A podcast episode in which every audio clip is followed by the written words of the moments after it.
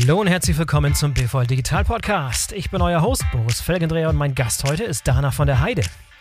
Dana ist Mitgründerin und Chief Commercial Officer des Startups Parcel Perform.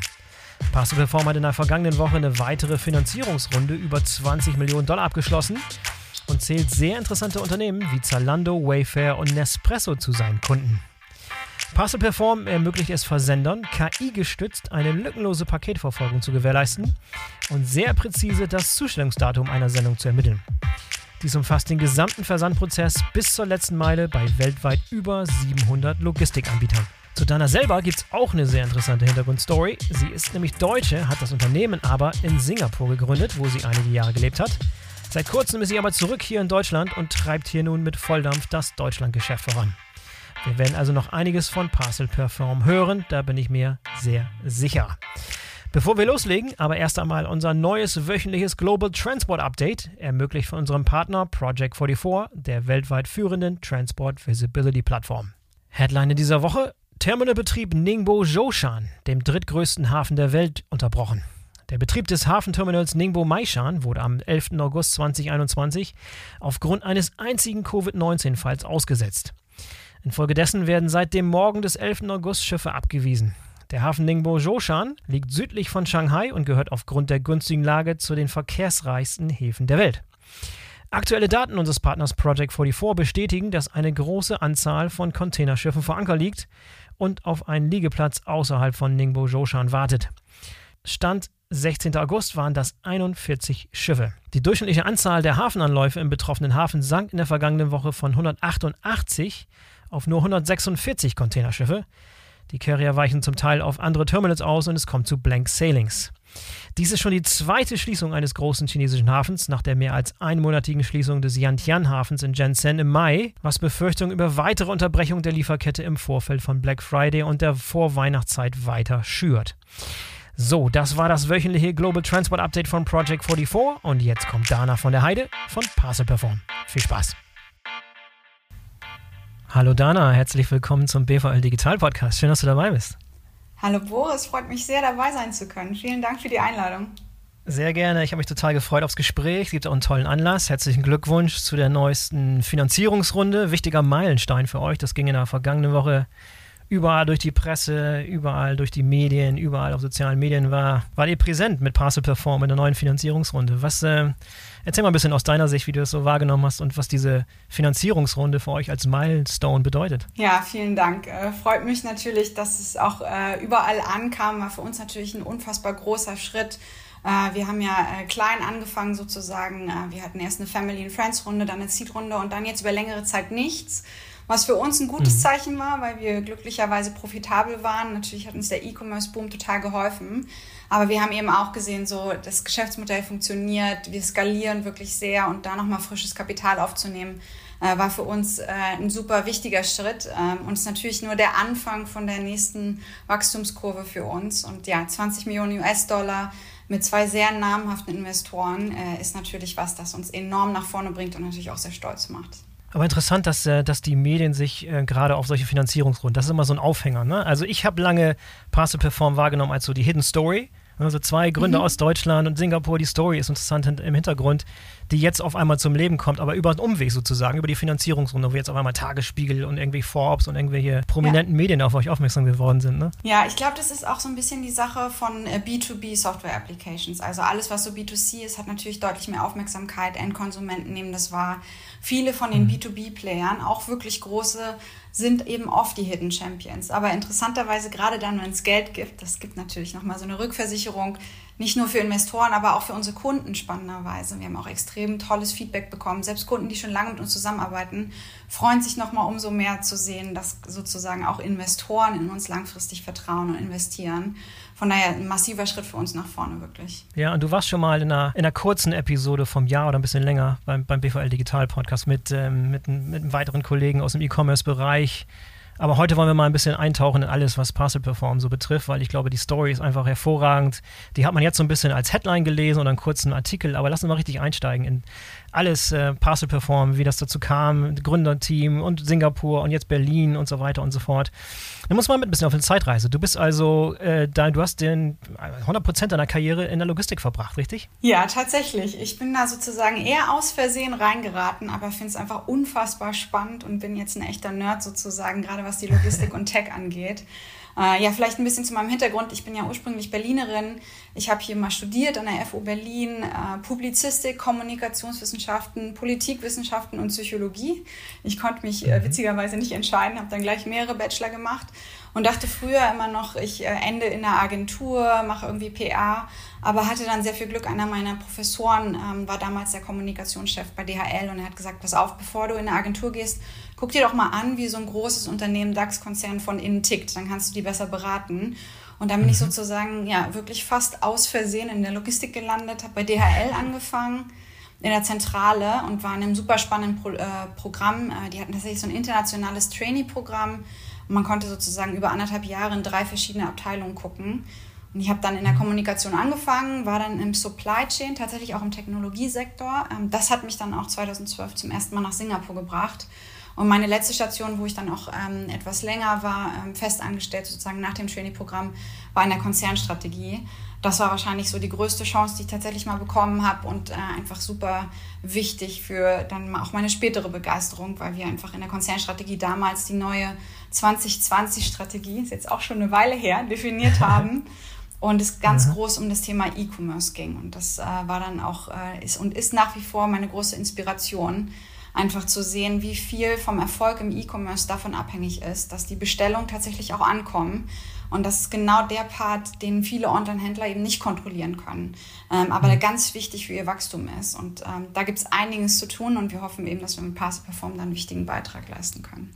Ja, wie hast du deinen Mitgründer Arne äh, eigentlich kennengelernt und getroffen und wie seid ihr dann, habt ihr dann gemeinsame Sache gemacht?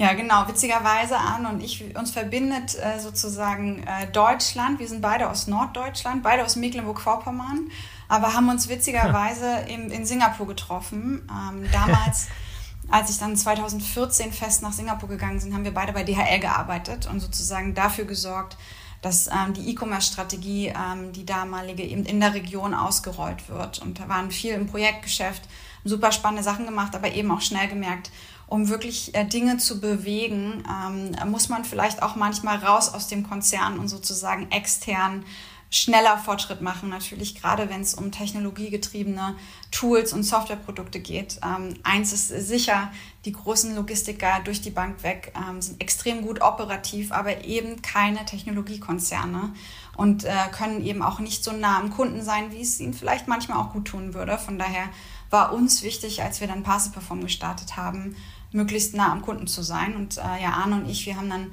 zusammen äh, losgelegt mit Parse Perform und tatsächlich auch erst Jahre später, ich glaube erst nach drei Jahren Parse Perform, waren wir das erste Mal zusammen in Deutschland auf einer Konferenz und seitdem auch nur zweimal. Das heißt, wir haben sehr, sehr viel Zeit dann zusammen in Singapur in der Region verbracht. Was, was war denn der, der, der ursprüngliche Impuls? War der Impuls, dass ihr euch gemeinsam selbstständig machen wolltet oder war der Impuls, dass ihr von vornherein schon eine Idee erkannt habt und dann rausgegangen seid, um die zu verwirklichen? Was, was war so der, der ursprüngliche Impuls sozusagen? Ja, genau. Der Impuls vor uns war tatsächlich ähm, Kundenanforderungen. Also wir haben mit unglaublich vielen E-Commerce-Händlern geredet, eben auch bei DHL und in anderen Settings und alle haben gesagt, hey, wir wollen ähm, die Einkaufserfahrung ähm, auch auf der Logistikseite intuitiver machen und ist natürlich super, dass alle großen Logistiker ihre eigenen Tracking-Seiten haben, aber was man schnell merkt, ist zum einen, die viele E-Commerce-Händler arbeiten immer mit mehreren Logistikern, schon aus dem Risikoprofil, aber natürlich auch aus dem Profil, was die Fähigkeiten sind, wohin man shippen kann, wie schnell das geht und so weiter. Das heißt, hm. ganz viele, und wenn man sich so große anguckt wie Lazada, die haben über hunderte verschiedene Logistiker, um eben die ganze Welt zu bespielen. Und man kann dann den Kunden, müsste man dann immer wieder auf die separate Seite des Logistikers schicken. Das heißt, immer eine eigene, andere Erfahrung, ein anderes Branding, immer nur die Sprache, die der Logistiker anbietet und So intuitiv mhm. sind diese Seiten eben leider nicht. Jeder updatet Tracking anders. Das heißt, wir wollten ähm, das vereinheitlichen und das war eben auch das große Bedürfnis von Online-Händlern, weil die, die geben sich extrem viel Mühe, den Kunden für ihre Seite zu gewinnen, sozusagen die Einkaufserfahrung auf der Seite zu optimieren. Und dann bezahlt man und man schickt den Kunden weg zum Logistiker. Der soll dann den Rest ja. erledigen und hat eben keine Kontrolle auf diesen Prozess und versucht dann über Newsletter die Kunden wieder zurückzugewinnen. Ähm, die Kontrolle möchten wir einfach jedem, der äh, Sachen verschickt, äh, einfach auch zurückgeben. Und das, ähm, das war sozusagen immer die Mission mit Pass Perform, jedem eine wirklich gute Einkaufserfahrung auch auf der Logistikseite zu ermöglichen. Wie sah damals euer erstes Produkt aus, mit dem ihr rausgegangen sind zu den ersten Kunden? Ja, wir haben äh, wie, wie viele eben klein angefangen. Erstmal haben wir geguckt, gibt es überhaupt einen Bedarf? Tracken Leute tatsächlich Pakete äh, auf Google? Ja, wie viel Nachfrage gibt es dann? Das heißt, wir haben erstmal eine Seite entwickelt, ähm, die heißt heute Parcel Monitor und es war eine Seite für Endkonsumenten, um Pakete zu tracken, um einfach zu gucken, wie viel Traffic gibt es, wie viel Nachfrage und haben dann super schnell gemerkt, es gibt einfach unfassbar viel Nachfrage. Und dann hatten wir sozusagen guten Anhaltspunkt, dass man, man braucht es wirklich. Und wir hatten natürlich auch schon Kunden, mit denen wir gesprochen haben, die gesagt haben, hey, wenn ihr das hinbekommt, wir hätten unfassbar großes Interesse.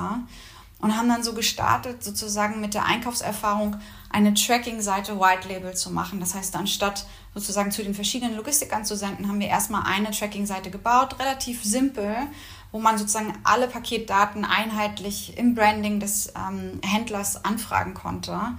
Aber wir haben jetzt im Prozess dann eben auch gemerkt, äh, nur diese Einkaufserfahrung ist zwar extrem wichtig, aber da ist noch so viel mehr Potenzial und inzwischen gibt es eben bei uns nicht nur eine Seite, sondern es gibt E-Mail- und SMS-Benachrichtigungen, aber vor allem auch Tools für die Händler, damit die internen Teams damit arbeiten können. Für den Kundenservice, äh, fragen doch immer noch Leute, wo ist da mein Paket? Und auch die gehen oftmals auf die einzelnen Seiten der äh, Logistiker. Das dauert lange, ist nicht so zufriedenstellend. Äh, aber auch für die ganzen Logistikabteilungen, ähm, weil die wollen natürlich auch wissen, wie gut performen denn jetzt eigentlich meine Carrier? Und am besten nicht nur einmal am Ende des Monats, wenn es sozusagen zu spät ist und die Pakete schon zu äh, spät da sind oder äh, verloren, vergessen sondern wir wollen denen eben auch äh, die Möglichkeit geben, alles sehr schnell, sehr transparent zu sehen und dann auch einschreiten zu können. Ja, wart ihr am Anfang eigentlich bootstrapped oder habt ihr Seed-Investoren gehabt oder wie seid ihr, wie habt ihr das Ganze finanziert, so ganz, ganz am Anfang? Ja, ganz am Anfang, äh, wirklich, äh, wie man sozusagen für viele Gründer sagt, Skin in the Game, äh, war das Ahne und mein Kapital. Das heißt, wir haben wirklich alles, was wir hatten, sozusagen in die Company gesteckt, äh, anderthalb Jahre lang äh, uns auch kein Gehalt auszahlt. The Rough Days ähm, äh, im, am Anfang von jeder Gründung ähm, hat uns natürlich auch unfassbar geholfen, uns zu motivieren. Und als wir dann sozusagen die ersten Kunden hatten, wir waren dann witzigerweise auch in so einer Reality-TV-Sendung in Singapur. Das hat uns auch viel Aufmerksamkeit gegeben, weil wir die gewonnen haben. Sozusagen äh, eine andere Version der Hülle der Löwen damals. Ähm, und ja, ein bisschen Glück gehört auch dazu, ne? Genau, ja, absolut, ja. absolut. Und äh, ja, dann haben wir irgendwann angefangen, so eine kleine Seed-Runde zu machen. Family and Friends hatten dann auch unseren ersten Lead-Investoren, Wavemaker und Partners dabei. Sehr cool. Und dann wart ihr sozusagen dann auch schon im, im, im härtesten, am hartesten umkämpften E-Commerce-Markt, der wesentlich weiterentwickelt ist, in Asien nämlich. Da seid ihr sozusagen so the School of Hard Knocks, ne? Also habt ihr so sozusagen alle Schwierigkeiten, die da auftauchen können, ganz am Anfang schon bewältigt. Was, äh, was, ist die, was sind die besonderen Herausforderungen beim E-Commerce-Markt in Asien, die euch jetzt vielleicht in die Hände spielen oder zugutekommen, dass ihr damals schon mit denen zu kämpfen hattet? Ja, genau. Also damals auf jeden Fall irgendwie eine ungewöhnliche Entscheidung. Ja, zwei deutsche Gründer, die jetzt in Südostasien äh, gründen Märkten und dann sich noch mit dem komplexesten Markt überhaupt beschäftigen, nämlich Logistik in Südostasien zeichnet sich dadurch aus, dass es einfach unfassbar komplex ist. Ja, Singapur selbst äh, ist gar nicht so ein großer Markt, weil natürlich in Singapur nichts produziert wird, sondern ja. alles wird in China produziert, in den anderen anliegenden Ländern. Das heißt, man sieht, dass man unfassbar viel, eigentlich fast nur Cross-Border-Deliveries hat. Also alles geht über Grenzen. Das heißt, es gibt immer jemand anderen auf der First Mile, dann gibt es eine Zollabwicklung, dann gibt es jemanden auf der Last Mile, zum Teil auch ein wilder Mix zwischen Road Freight und Air Freight, Sea Freight und so weiter. Ähm, von daher ja. haben wir dann sehr schnell gemerkt, okay, da gibt es so viele verschiedene Anbieter eben auch, weil im Gegensatz zu Deutschland oder noch stärker in den USA sind die Märkte und die Logistiker oft sehr konsolidiert. Da gibt es irgendwie die fünf großen, ähm, äh, ähnlich ist das ja hier in Deutschland auch. In Asien zeichnet sich das eben noch nicht so ab. Da gibt es ganz viele Spezialitäten. Ich glaube persönlich auch, dass der Trend sich dahin weiterentwickeln wird.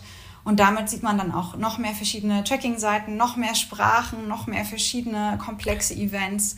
Ähm, und ja, das zu lösen war sozusagen äh, für uns die Königsdisziplin. Und äh, jetzt haben wir eben auch gemerkt, ja, sobald wir das Produkt live hatten in Asien, dann den Rollout hier in Europa zu machen, war deutlich einfacher. Ähm, jetzt haben wir auch viele große Kunden in den USA.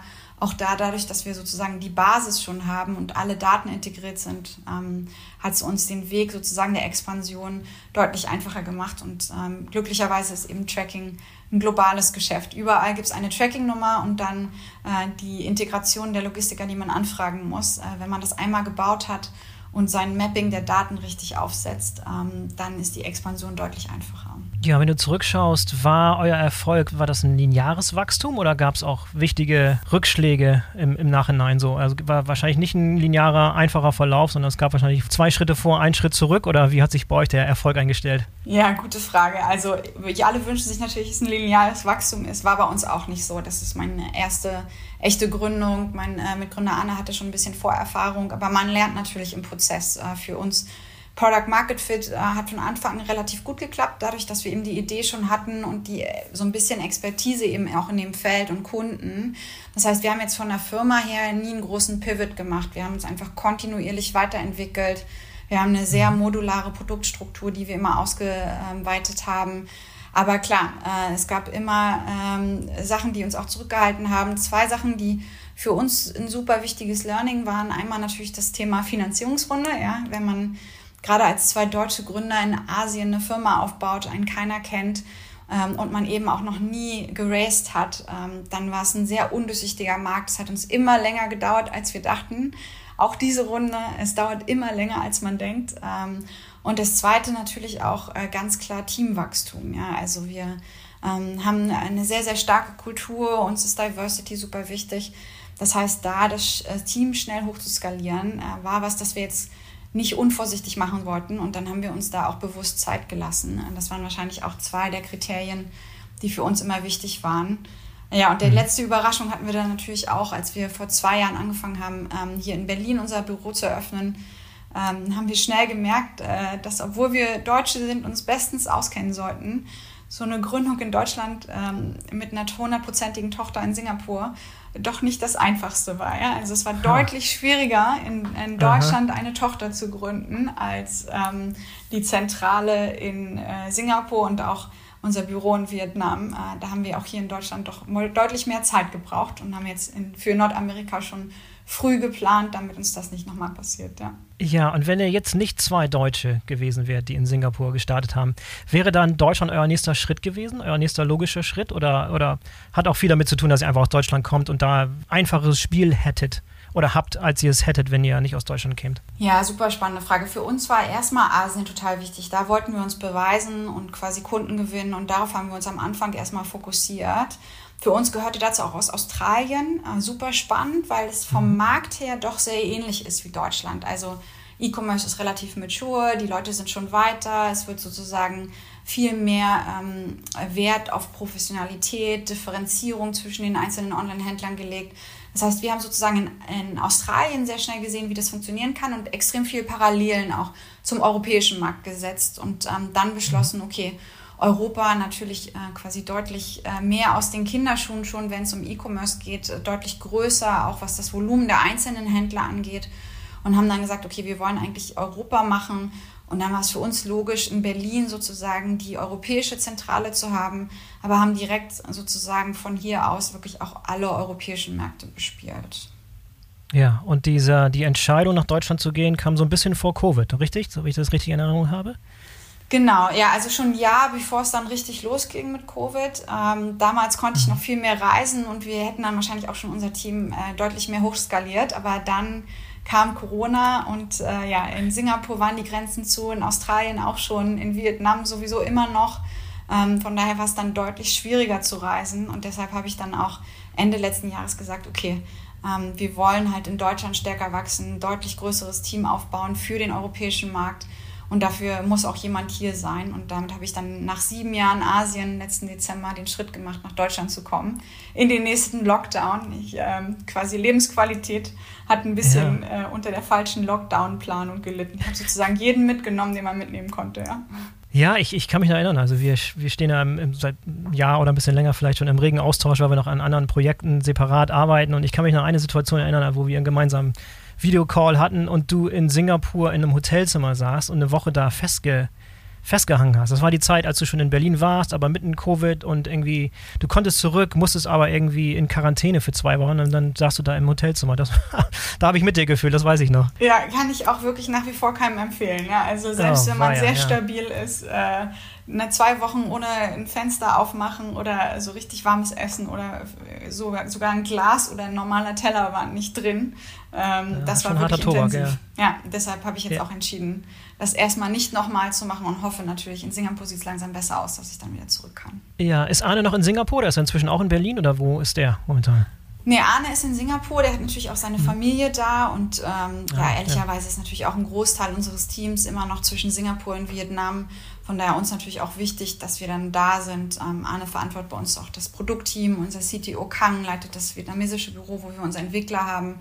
Von daher natürlich mhm. auch wichtig, dass wir dem Aufmerksamkeit schenken. Aber wir drücken alle die Daumen, dass äh, Arne jetzt demnächst auch mal wieder in Deutschland vorbeigucken kann und wir dann gemeinsam in die USA fliegen, weil das ist natürlich unser nächster Wachstumsschritt jetzt, den wir schon eifrig vorbereitet haben. Ja, Wahnsinn, weil ihr ja gerade erst nach Deutschland gekommen sind und das, das Wachstum wurde auch behindert durch Covid und jetzt schon wieder den nächsten Schritt. Also hast du manchmal ein bisschen Bedenken, dass ihr euch vielleicht zu viel vornehmt und irgendwie ein bisschen den, den Mund zu voll nimmt sozusagen oder euch zu viel zutraut? Ähm, ja, klar, natürlich, man hat als Gründer immer seine Zweifel. Ich glaube, das wird man auch nicht los. Äh, vielleicht liegt es auch ja. so ein bisschen an unserer Persönlichkeit, aber wir sind, glaube ich, was das Gründen angeht, doch eher die konservative Schiene gefahren. Das heißt, wir sind jetzt seit über einem Jahr hochprofitabel. Wir sind wirklich nach und nach stabil gewachsen, gesund mit unserem Team gewachsen äh, und haben da immer gut vorausschauend geplant. Ich glaube, das ist eine der Sachen, die uns auch wirklich auszeichnet. Wir haben jetzt keine riesengroßen Risiken genommen, sondern sind dem Markt gefolgt und natürlich Du sagst schon, ähm, klar war das mit dem Reisen schwieriger jetzt in Zeiten von Corona, aber gleichzeitig ist äh, das ganze E-Commerce-Geschäft einfach weltweit durch die Decke gegangen. Und je mehr Leute Sachen verschicken, umso mehr äh, Pakete gibt es zu tracken und umso mehr wollen sich natürlich die Online-Händler auch differenzieren. Von daher haben wir jetzt äh, sozusagen in der Zeit von Corona ein fünffaches Wachstum auf unserer Seite gesehen.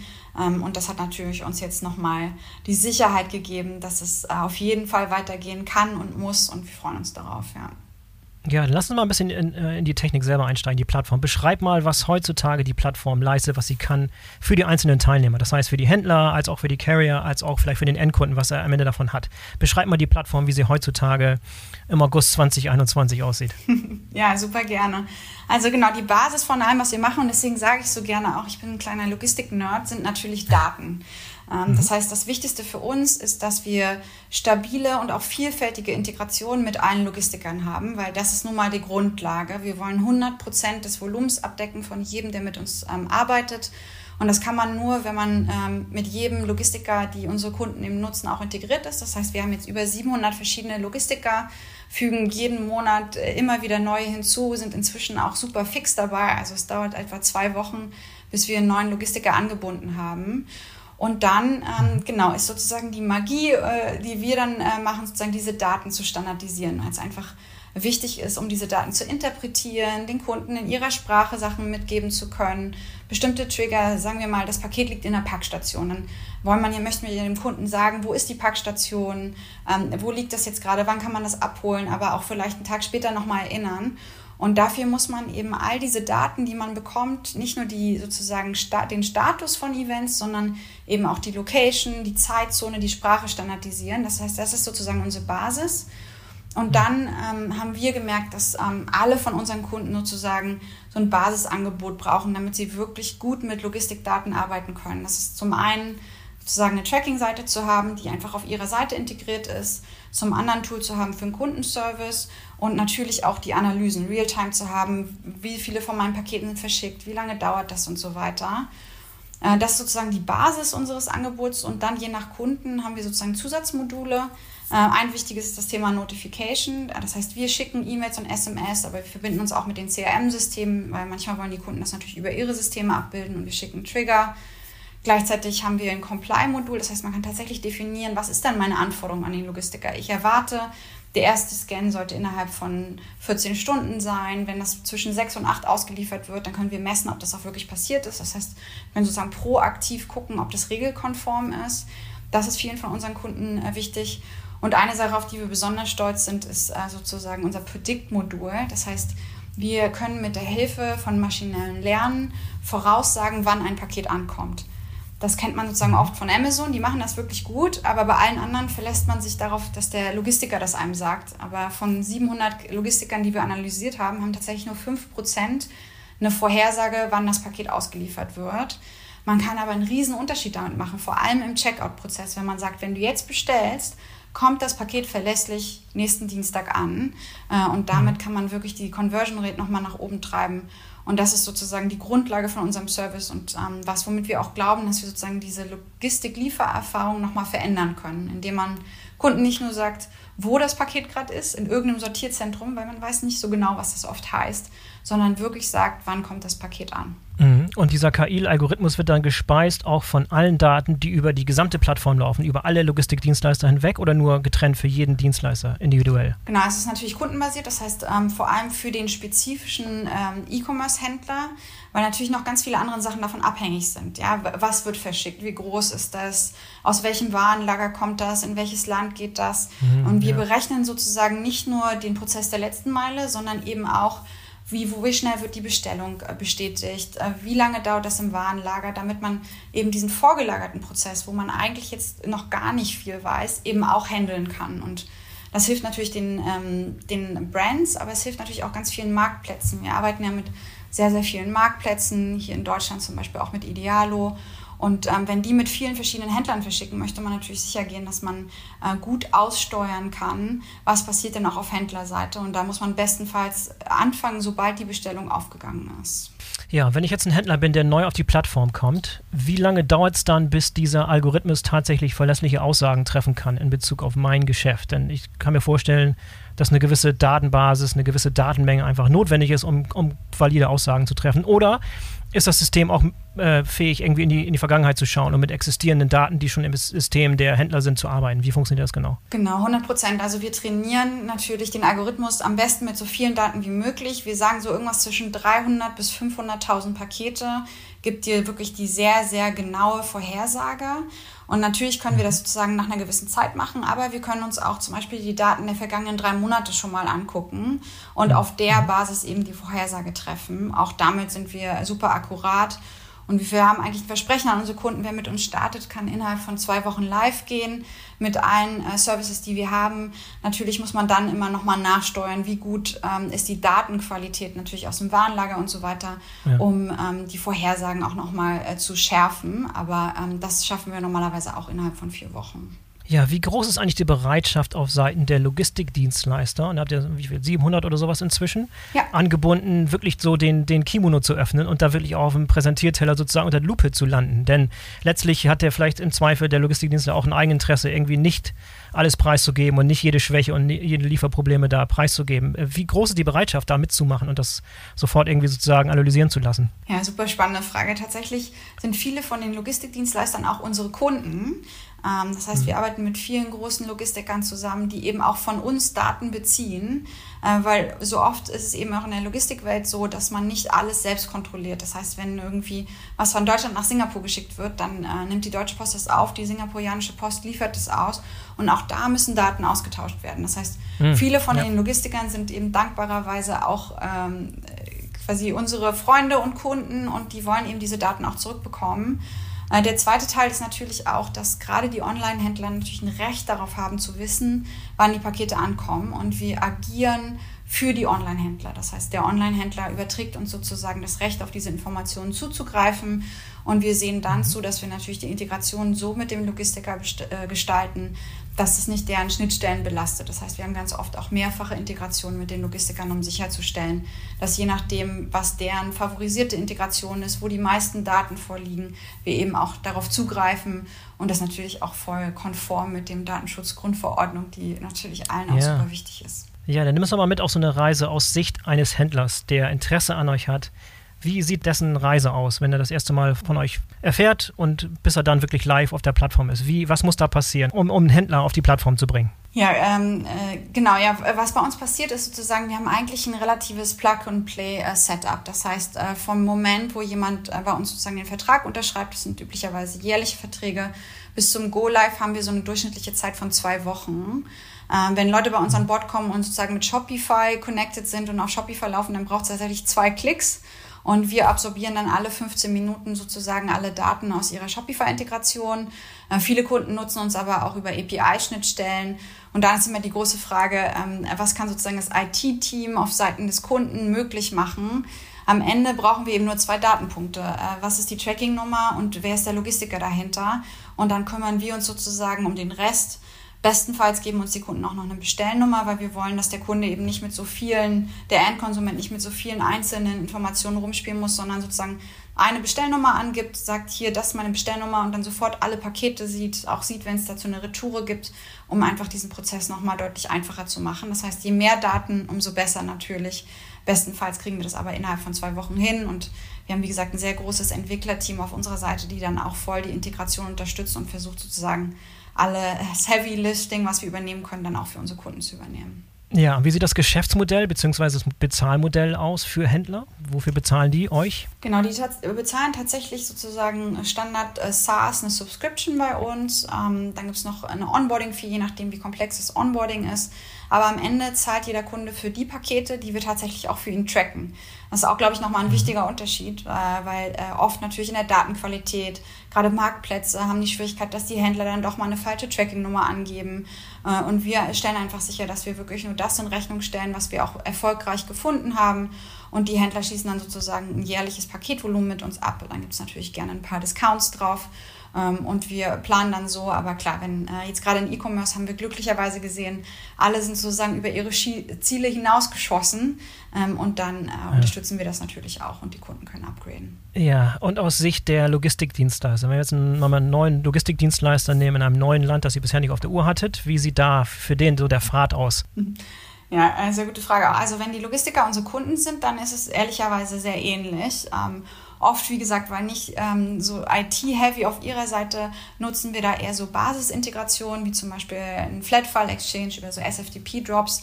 Ähm, das heißt, da können die dann super schnell loslegen, ohne dass sie jetzt ihr IT-Team involvieren müssen. Wenn wir einen neuen Logistiker integrieren, dann ähm, gehen wir sozusagen im Namen des Kunden eben auf diesen Logistiker zu, wenn wir noch keine Integration haben und äh, stimmen dann irgendwie ab, äh, was die beste Integrationsmethode ist. Ähm, oft haben dann unsere Kunden sozusagen Zugang bei dem Logistiker und wir benutzen diese Credentials. Aber viele Logistiker, gerade die großen, haben eben auch jetzt äh, Entwicklerportale, öffentliche Schnittstellen, über die wir sehr, sehr gut zugreifen können. Ja, und du sagst es am Anfang, ihr habt jetzt ungefähr 700 von solchen Logistikdienstleistern eingebunden. Das klingt noch über, verhältnismäßig überschaubar. Da wird wahrscheinlich noch ein extrem starkes Wachstum stattfinden in den nächsten Jahren, wenn ihr weiter expandiert.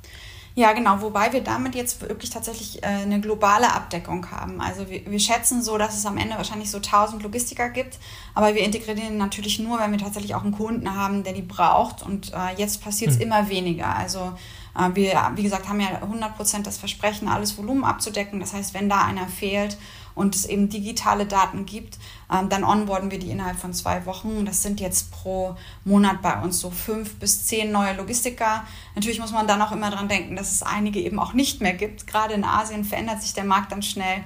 Das heißt, ja. wir ähm, ja, glauben auf jeden Fall, dass wir jetzt noch ein paar integrieren werden. Aber gerade wenn wir in die USA gucken, da haben wir natürlich alle schon voll abgedeckt. Ähm, es sei denn, es gibt sozusagen äh, kleinere Anbieter, Leute mit so ein paar Trucks und da muss man dann natürlich auch immer gucken, ob die tatsächlich überhaupt digitale Informationen verfügbar haben.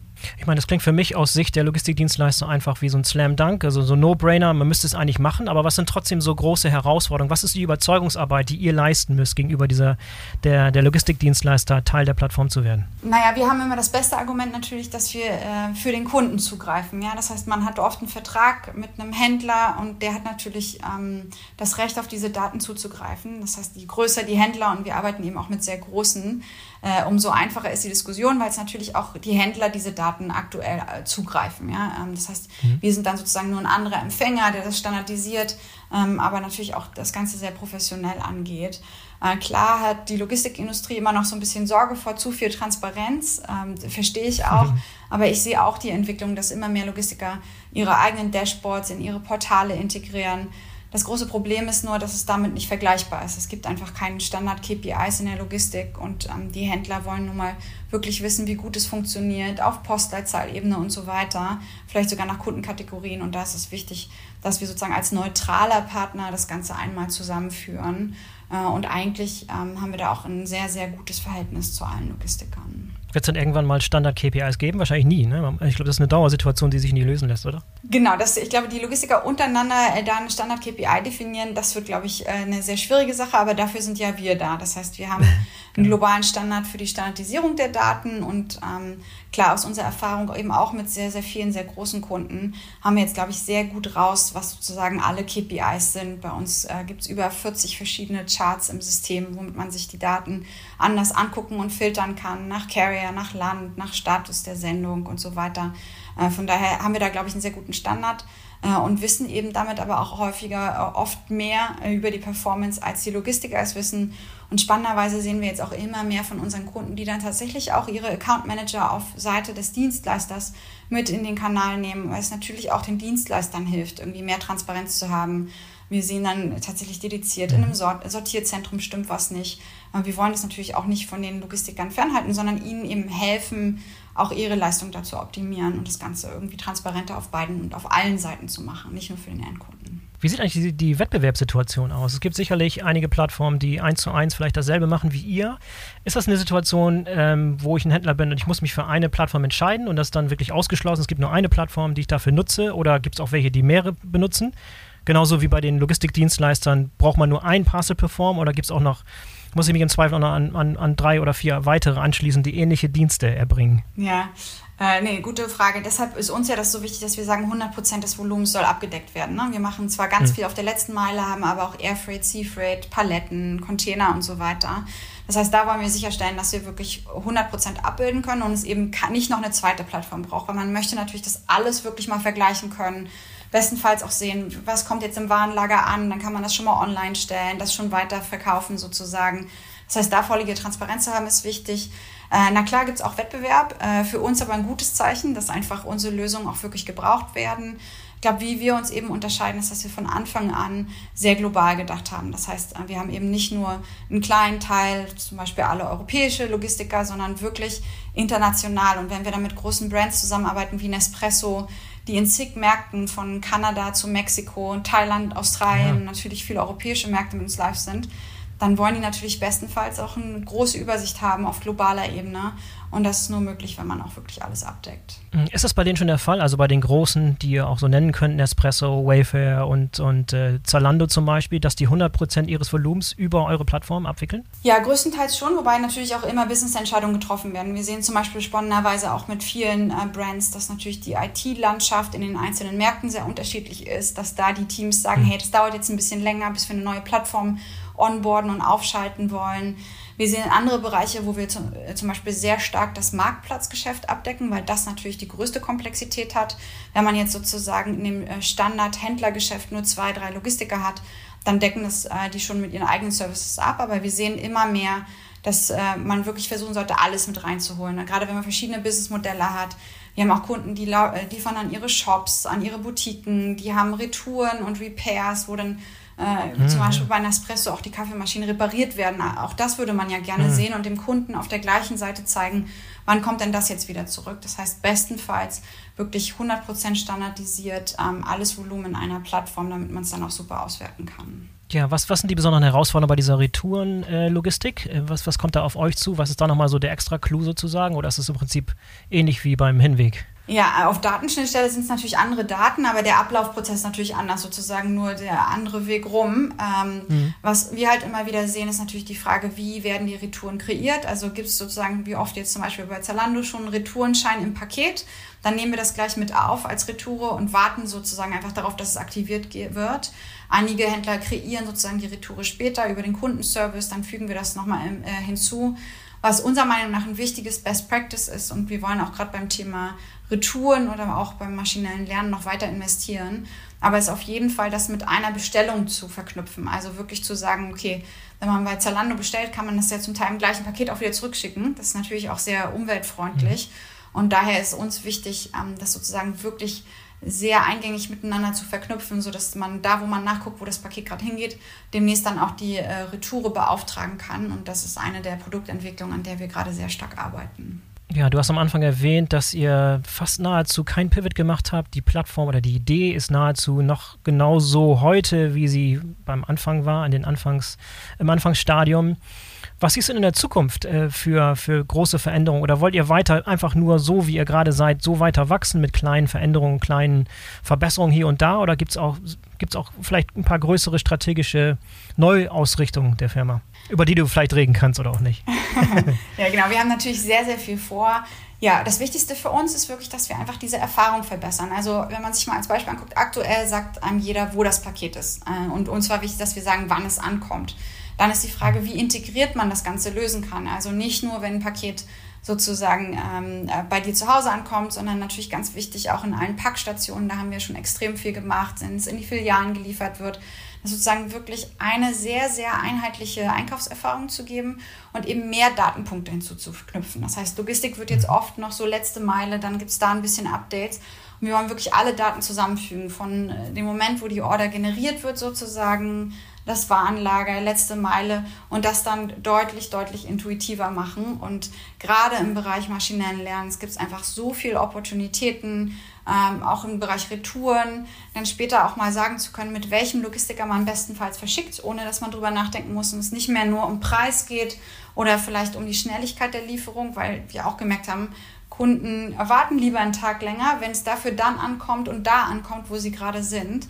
Das heißt, äh, diesen ganzen Auswahlprozess, mit welchem Logistiker man verschickt, äh, das auch deutlich intuitiver zu gestalten, ist unsere große Mission und da machen wir jetzt auch große Schritte in die richtige Richtung. Ja, wie viele Leute seid ihr momentan? Ihr seid da immer noch unter, unter 100, ne? zwischen 50 und 100 Leuten ungefähr? Hab ich mal nee, inzwischen sind wir tatsächlich sehr, sehr stark gewachsen, sind jetzt über 100 Leute, ähm, bis zum Ende okay. des Jahres mhm. auf jeden Fall 150. Das ist sozusagen unser Ziel. Ja ja, und die eine Sache, die mir natürlich extrem am Herzen liegt dabei, ist das Thema ähm, Diversität. Das heißt, wir haben unglaublich viele verschiedene Nationen. Ich glaube aktuell 14. Wir haben 19 verschiedene Sprachen, die wir sprechen im Team. Und eine hm. fast 50-50 Frauenquote, worauf wir natürlich ganz besonders stolz sind, über alle Teams hinweg. Das heißt, bei uns gibt es auch Mega.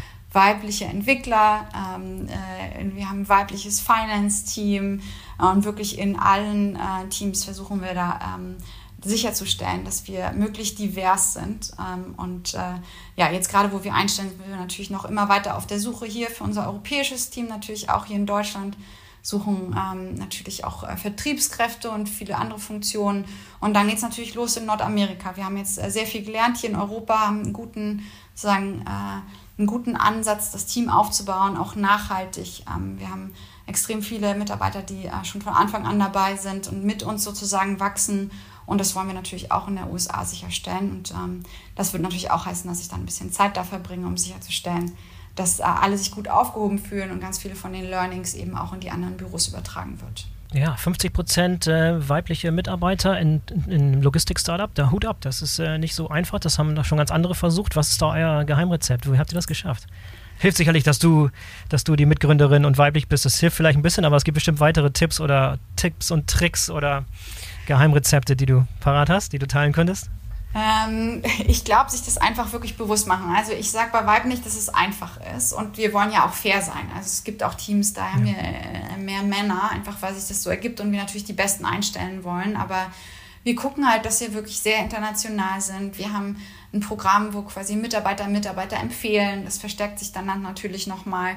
Wir gucken auch, dass wir möglichst viel von unserem Team teilen. Ähm, das heißt, wir haben auf unserem Blog immer wieder Geschichten über die Mitarbeiter, was sie erfolgreich macht, warum sie schon so lange da sind, wie so ein Tag bei uns aussieht, um einfach die Sicherheit zu geben. Und äh, dann klar, gerade im Bewerberprozess, also ich sage das immer wieder, wenn nur Männer eine Frau interviewen und dann fragen, was sie beitragen kann, wird das Ganze schwierig. Von daher freue ich mich natürlich auch, unsere Teamleiterin für HR ist natürlich auch eine Frau. Ähm, mhm. Wir sind, achten immer darauf, dass wir im Interviewprozess ein ausgewogenes Verhältnis haben. Ähm, und ja, sonst äh, spreche ich natürlich auch viele Frauen an und versuche sie zu ermuntern. Logistik klingt nicht so sexy, aber wir sind auf einem guten Weg, das deutlich intuitiver und moderner und technologiegetriebener zu machen. Und dann gibt es, glaube ich, keinen Grund, ähm, warum das nicht auch ein super spannendes Unternehmens- und Wachstumsfeld ist für alle Frauen da draußen. Ja, du bist ja auch jetzt äh, sehr aktiv geworden in Bezug auf die deutsche Logistik-Community sozusagen. Du bist jetzt Teil von der BVL, hast da eine, eine Rolle übernommen. Was war da so der, der Impuls oder der Ausschlaggeber, beziehungsweise was versprichst du dir von dem Engagement beim BVL? Ja, es gibt natürlich super viele Gremien in der Logistik und jetzt hier in Deutschland liegt es mir natürlich auch total am Herzen, einfach äh, sozusagen die Agenda von Technologie in der Logistik weiterzutreiben, aber auch eben Frauen in der Logistik. Und äh, die BVL ist dann ein super gutes Gremium. Ich freue mich sehr, dass ich da in den Beirat ähm, aufgenommen worden bin. Ehrlicherweise gibt es einfach unfassbar viel zu tun, unfassbar viele Impulse zu setzen. Ähm, aber ja, gerade als Gründerin mit Teams ähm, über die Welt verstreut, ist das auch manchmal nicht so einfach. Von daher gibt es, glaube ich, noch viel Potenzial, mich mehr zu engagieren. Äh, Boris, du weißt auch, wir haben ein Herzensprojekt von uns beiden, The Logistics Tribe, was tatsächlich ein englischsprachiger Podcast ist. Da haben wir am Anfang des Jahres und ich persönlich ähm, echt gut durchgestartet und ja, inzwischen auch sehr viel Erfolg damit. Aber ich hinke so ein bisschen hinterher mit meinen Folgen, weil einfach so viel los war. Und wir freuen uns und ich freue mich jetzt auch wirklich sehr, da einfach wieder mehr von der Logistikwelt zu zeigen, ein sehr internationales Publikum, das Ganze englischsprachig zu machen weil eine Sache mir auch sehr bewusst ist, hier gerade in Deutschland, die großen E-Commerce-Händler haben als Unternehmenssprache Englisch. Zalando, Wayfair, ganz viele mhm. von unseren Kunden äh, sind die wichtigen Entscheidungsträger, aber auch quasi sozusagen die jungen High Potentials, internationale Leute. Das heißt, wir müssen auch sicherstellen, dass die Informationen zur Logistik auch hier in Deutschland verfügbar sind auf einem internationalen Niveau und uns Inspiration von der Außenwelt holen. Und ja, ich hoffe, dass äh, wir damit äh, The Logistics Tribe einen Beitrag zu leisten können. Ja, auf jeden Fall macht eine Menge Spaß. Meine, du hast so viele Dinge auf dem Tisch. Ne? Also muss ich auf keinen Fall hier äh, rechtfertigen dafür, dass mal eine, eine Episode ausgefallen ist oder irgendwie zu spät gekommen ist. Du, du, du, du hast so viel auf dem, auf, dem, auf dem Tisch und du hast so viel Zug auf der Kette. Wie gelingt dir so ein bisschen die Balance? Du bist jung, äh, du hast noch viel Energie, aber wie gelingt dir das, irgendwie auch eine Balance zu finden? Ich spreche immer wieder mit, äh, mit, mit Startup-Gründern, die ja, so ein bisschen kurz vorm, vorm Ausbrennen stehen und immer so die Balance finden müssen. Was, was ist dein Geheimrezept, um da weiterhin so viel Energie zu haben und so viele Projekte gleichzeitig zu fahren, was bei dir echt unglaublich ist. Ich hätte das so ein bisschen jetzt im letzten Jahr das ein bisschen verfolgt, was in deiner Welt so los ist, ist schon bemerkenswert. Wie gelingt dir das? Ja, also wahrscheinlich bin ich tatsächlich jetzt auch keine äh, Vorzeigegründerin, was irgendwie Work-Life-Balance mhm. angeht.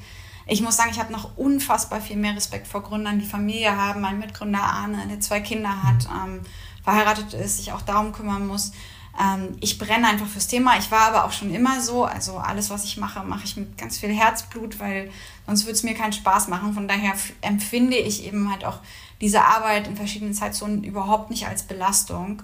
Aber man muss sich natürlich Ausgleich suchen. Familie ist ein wichtiges Thema. Ähm, ich verbringe wann immer ich kann Zeit mit meinen Nichten, mit meinen Großeltern, mit meiner Oma. Das erdet einen dann auch immer sehr. Der ist nämlich relativ ähm, unklar, was genau wir da so machen. Und äh, da hat man dann einen perfekten Anlass, eben mal nicht über die Arbeit zu sprechen und ja, ähm, ab und an auch wirklich mal das Handy wegzulegen. Ähm, was wir in der Firma jetzt viel machen, und das hilft mir natürlich auch, ähm, dass wir da bewusster drauf sind. Wir haben jetzt freitags Yoga, mittwochs haben wir eine Breathing Session.